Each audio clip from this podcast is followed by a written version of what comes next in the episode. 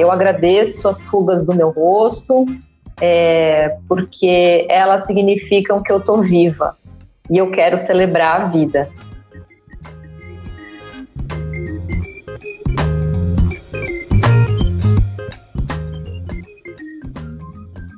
Isso que você ouviu agora é o texto de um post da estilista Diane von Funstenberg. E quem está lendo é a diretora de cena Camila Faus. Junto da escritora Fernanda Guerreiro, ela criou a plataforma She Talks, que reúne reflexões e informações sobre o envelhecimento da mulher. E são as duas as entrevistadas dessa edição. Eu sou Isabelle Moreira Lima e você está ouvindo o podcast da semana. Para muita gente, envelhecer não é fácil. Além das perdas físicas, os ganhos não são os melhores, como dores. Há muito preconceito em torno do tema também. Para as mulheres, é comum ouvir a ideia de que a beleza está apenas na juventude. Nessa edição, o podcast da semana discute a obsolescência do corpo. Não somos descartáveis. Então, como é que a gente leva melhor essa fase? E como lidar com o preconceito a que somos submetidos com o passar dos anos? Quem responde são as criadoras da plataforma She Talks, a diretora de cena Camila Faus e a escritora Fernanda Guerreiro. Ouve o meu papo com elas.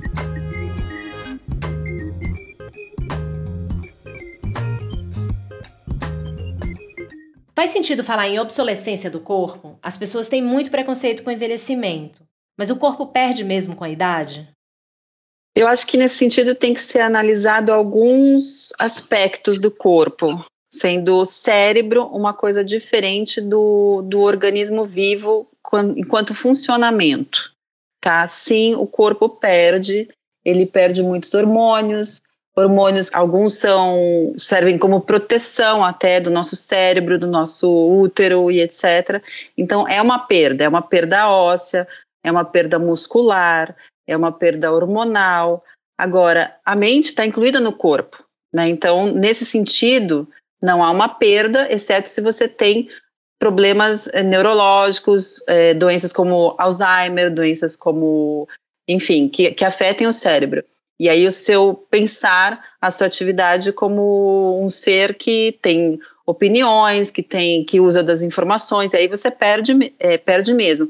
Agora, há um ganho nisso que é a dita chamada experiência, essa, esse acúmulo de experiências te faz uh, ser muito mais resiliente ao, ao seu dia a dia, enquanto você vai amadurecendo. Não dá para a gente separar corpo e mente, né? É, somos uma coisa só, né? Durante muito tempo a gente sempre teve aquela coisa, ah, mas é coisa da cabeça. Cabeça e corpo é uma coisa só. E eu acho que grande, o grande desafio do envelhecer é que o que, que acontece? Às vezes o seu corpo não vai acompanhar mais a sua cabeça.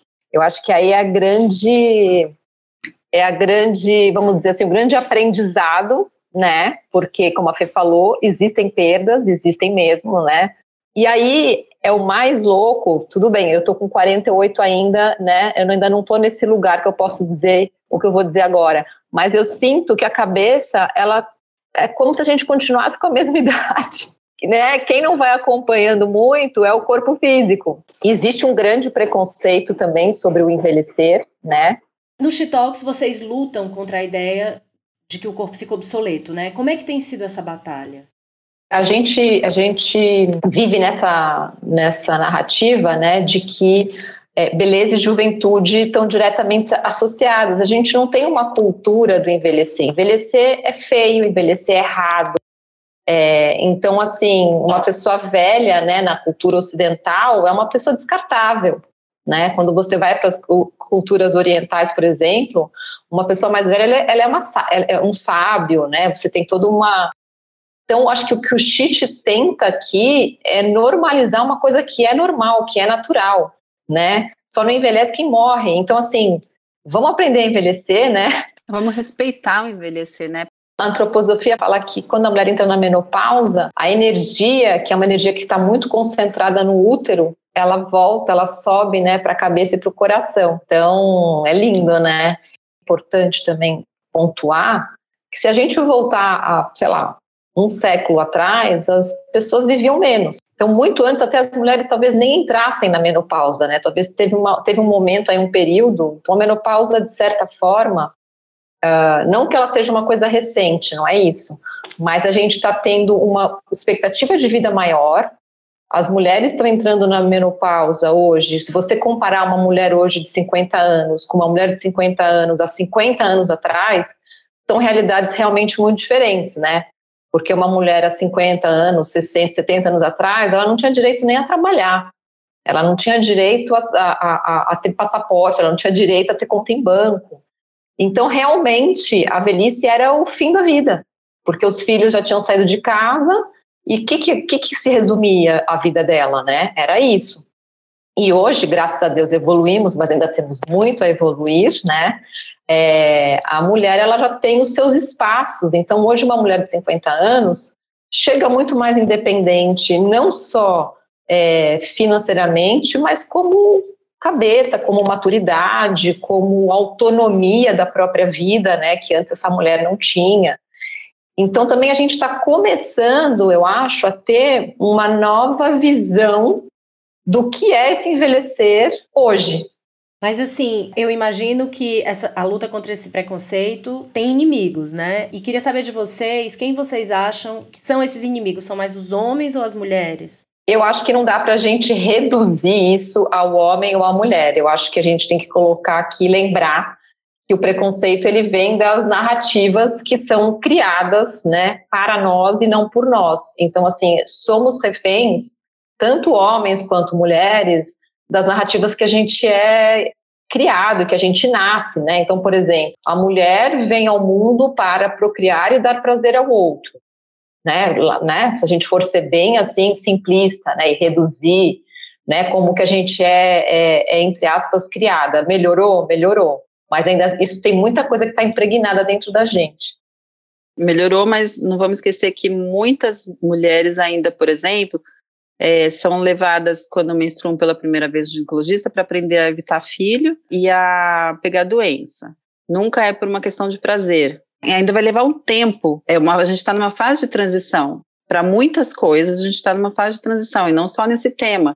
A gente está se é, reaprendendo a olhar as coisas de outra maneira, porque são muitos séculos de uma mentalidade, não dá para simplesmente começar a pensar de maneira diferente só para tentar sintetizar, eu acho que não tem, não dá para responsabilizar homem ou mulher. A gente é, somos reféns de narrativas criadas, né? Porque a gente está falando aqui de uma coisa maior que é a indústria. E para ela poder entender esse ser humano, ela vai colocando ele em gavetas. E eu acho que a gente está vivendo uma fase onde a gente está conseguindo questionar essas gavetas e aí a indústria rapidamente cria uma nova gaveta e a gente tem que estar o tempo todo atenta, né? Por exemplo, eu parei de pintar o cabelo, né? Meu cabelo não, não pinto mais há quatro anos.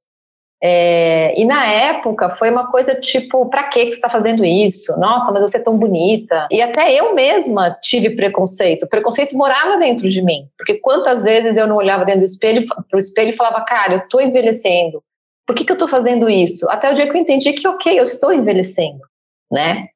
Mas aí, rapidamente, quando você se liberta de um padrão, vem outro dizendo assim, como que o cabelo branco tem que ser, quais são as etapas do, da, do, do, hidratante XYZ. Então, Isabelle, é assim, é, não dá para a gente apontar dedos nem para homens nem para mulheres. Dentro do, do, desse novo envelhecer, criou-se uma outra gaveta que é ou eu sou ageless ou eu sou ageful. Ou é, eu não tenho idade, ou eu sou repleta de idade. E a gente se questiona, mas por que, que a gente não pode simplesmente ser a nossa essência e não ter que entrar em uma gaveta, outra gaveta, que é escolher se eu falo a idade e tenho o maior orgulho da minha idade, ou se eu não falo a minha idade, porque a idade não interessa. São outras gavetas dentro do mesmo problema, entendeu? Então, doideira. Tem uma outra gavetinha lá que aponta o dedo falando, entre mulheres só, tá? Ah, ela é desleixada e a outra ponta não, a outra que é perua. Para concluir, a mesma sociedade que critica quem é perua cobra uma aparência mais jovem. Queria, queria saber como é que vocês acham que dá para lidar com esse paradoxo da, da cobrança pela beleza e tipo, ah, não, mas você se preocupa demais com isso? Eu acho que não tem uma resposta exata para isso, Isabelle, porque é uma construção, é, não vou dizer que diária, mas assim, não tem como, porque é uma coisa que assim, todo dia você vai se questionar, ou você vai ver. Tem dias que eu acordo e falo, nossa, minhas rugas estão maravilhosas. Tem dias que eu acordo e sinto que eu tô velha. Então, assim, eu acho que o mais importante é a gente é, buscar um conforto dentro da gente mesma, do que, que é o nosso limite, né? Porque a gente falou no texto sobre a ditadura da beleza e a ditadura da autoaceitação, né? Ou eu tenho que ser eternamente jovem, ou aceita do jeito que você é e você não pode mexer em nada.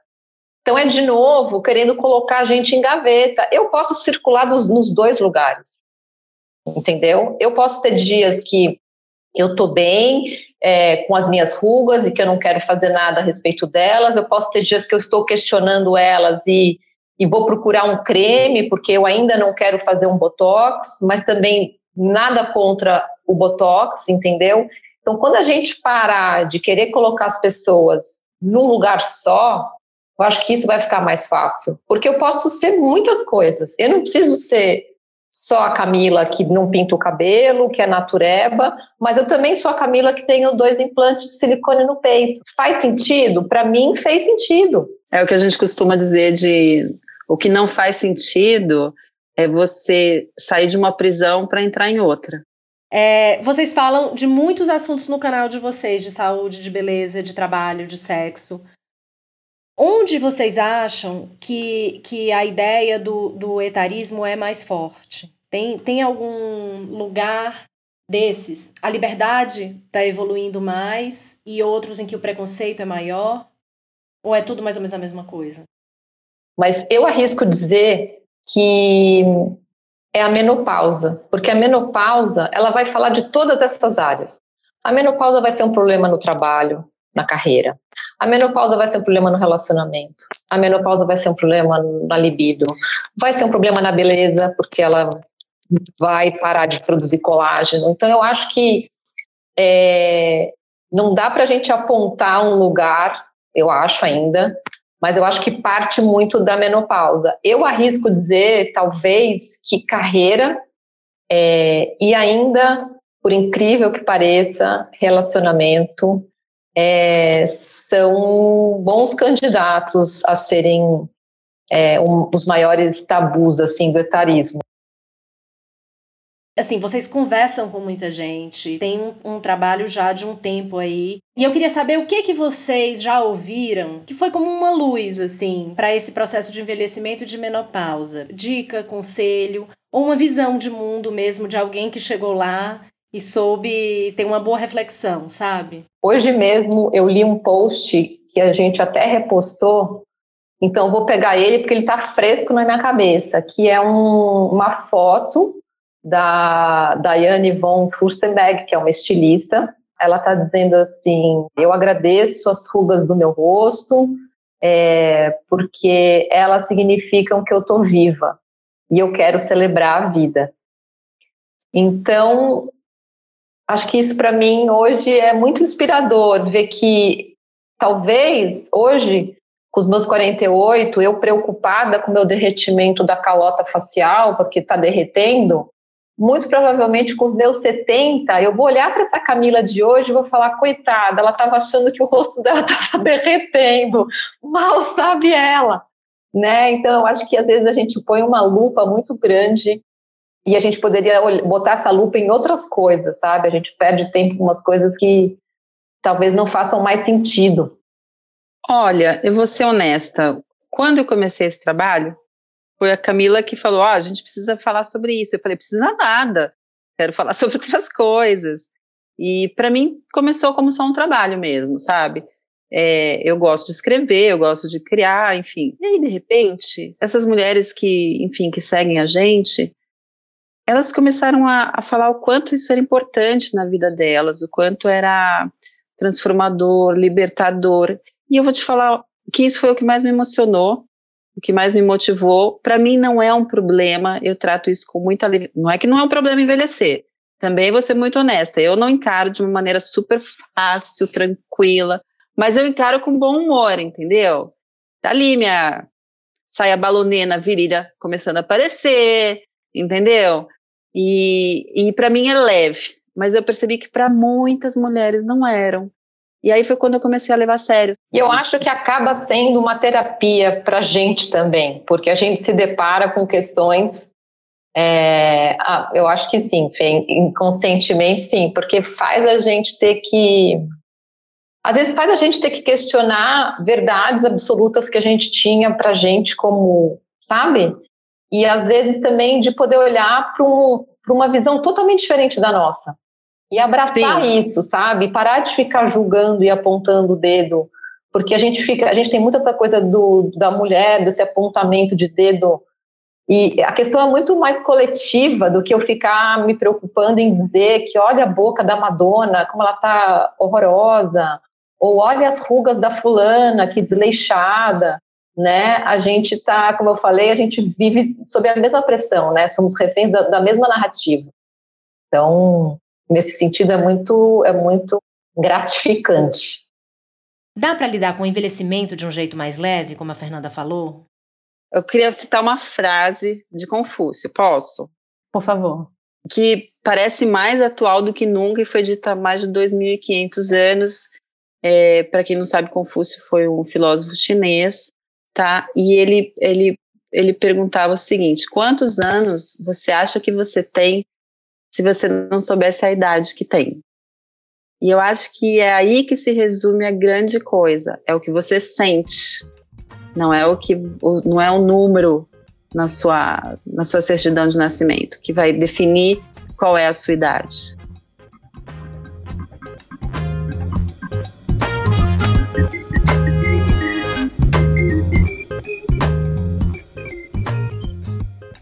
Se você quer saber mais sobre obsolescência, o site da Gama traz outros conteúdos sobre o tema. A gente tem uma entrevista com o canadense Gilles Slade, que fala que passamos a tratar as pessoas como se fossem coisas. Temos um depoimento de uma designer e pesquisadora que resolveu não trocar o celular e ver até quanto tempo ele dura. E tem também uma reportagem sobre as relações pessoais estarem mais descartáveis e que diz que o antídoto para isso pode estar na gentileza. Tem também o bloco de notas com as referências de toda a redação da Gama. No Spotify e no site da Gama você pode ouvir o podcast da semana.